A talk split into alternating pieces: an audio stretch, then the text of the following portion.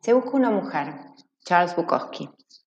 Como cualquiera podrá decirles, no soy un hombre muy agradable. No conozco esa palabra. Yo siempre he admirado al villano, al fuera de la ley, al hijo de perra. No aguanto al típico chico bien afeitado con su corbata y un buen trabajo. Me gustan los hombres desesperados, hombres con los dientes rotos y mentes rotas y destinos rotos. Me interesan. Están llenos de sorpresa y explosiones.